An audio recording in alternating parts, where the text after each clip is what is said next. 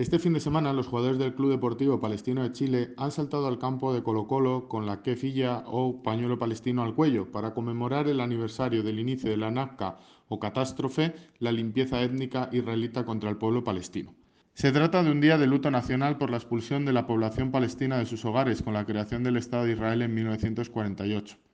Es el 15 de mayo, al día siguiente de la independencia de Israel, la fecha marcada para esta conmemoración, que se oficializó 50 años después, en 1998, por parte del gobierno de Yasir Arafat. El Club Palestino de Chile es un ejemplo único al mundo, ya que su nombre ya deja claro cuál eh, es su componente histórico y su representatividad de un pueblo inmigrante. No es un caso aislado, dado que en Chile existen varios equipos formados en sus inicios por inmigrantes, como fueron el Unión Española o el Audax italiano. Pero el hecho diferencial es que ninguno de los dos ha mantenido sus bases de comunidad de inmigrante, ni, ni ninguna reivindicación identitaria. Simplemente queda el nombre y el escudo como símbolo de ese pasado. El palestino, por su lado, sí que refuerza esta actividad identitaria con acciones como la de este fin de semana, con la presencia del pañuelo palestino en el campo. Pero no solo es eso. Los colores de la camiseta son los colores de la bandera palestina. El número uno en la espalda de los jugadores tiene la forma del mapa alargado del territorio palestino anterior a 1946.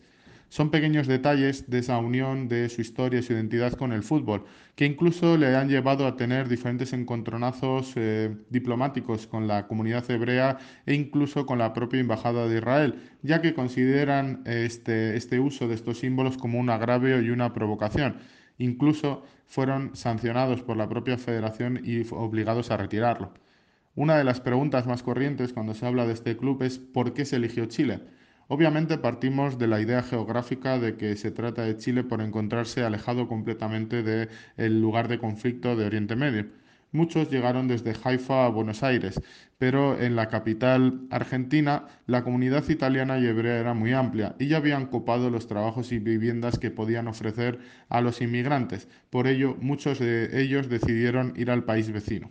En 1920, exactamente el 20 de agosto, y en la ciudad de Osorno, se llevaron a cabo una especie de Olimpiadas de inmigrantes ese mismo año y en este contexto se fundó el, el Club Deportivo Palestino de Chile.